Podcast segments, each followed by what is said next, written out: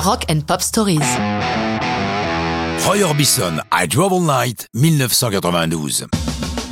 I Drove All Night, c'est l'histoire de deux fans, Tom Kelly et Billy Steinberg.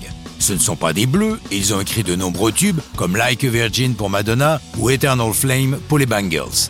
Mais ils sont des fans absolus de Roy Orbison, dont d'aucuns, dont je fais partie, pensent que c'est la plus belle voix de l'histoire du rock'n'roll. C'est Steinberg qui a l'idée de I Drove All Night, et c'est du vécu, car il a élu domicile dans le désert, dans la région de Los Angeles, et cet éloignement l'oblige souvent à prendre le volant.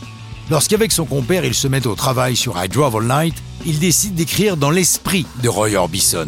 C'est juste une idée directrice. À l'époque, Orbison a un peu disparu du paysage et il ne pense pas sérieusement à lui présenter la chanson, l'homme aux lunettes noires n'ayant même plus de contrat de disque. Mais le hasard est facétieux et les deux songwriters découvrent que Roy se produit dans un club de Lakewood.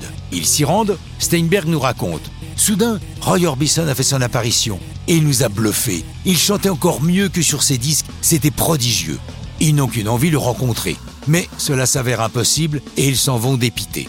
Quelques mois plus tard, pour une séance, ils sont au studio Record One et Orbison est là. Du coup, ils peuvent lui parler directement, lui expliquer à quel point ils sont fans et qu'ils ont des chansons pour lui. Rendez-vous est pris chez Tom, les deux amis sont tremblants, c'est l'idole de leur jeunesse, celui qui leur a donné la vocation, qui arrive en Ferrari décapotable pour travailler avec eux. Il lui présente à Drive Night, que Roy apprécie beaucoup. Tom joue du piano et apprend la chanson à Roy, qui s'installe derrière le micro, et deux enregistrements rapides sont faits, et puis, c'est tout. Roy n'ayant pas de contrat de disque, impossible de faire quelque chose de plus. À la fin de l'année, Orbison obtient un deal avec Virgin, a un nouveau hit avec You Got It et rejoint la bande constituée par Jeff Lynne, Tom Petty, George Harrison et Bob Dylan qui avec lui forment les Traveling Wilburys. Mais Orbison meurt d'une crise cardiaque le 7 décembre 88.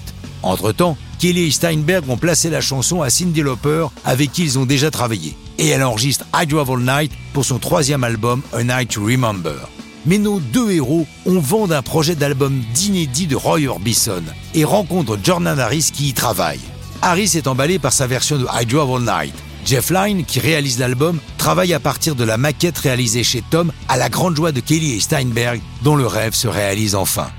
Une autre version sera enregistrée par Céline Dion en 2008, mais c'est une autre histoire et ce n'est pas du rock'n'roll.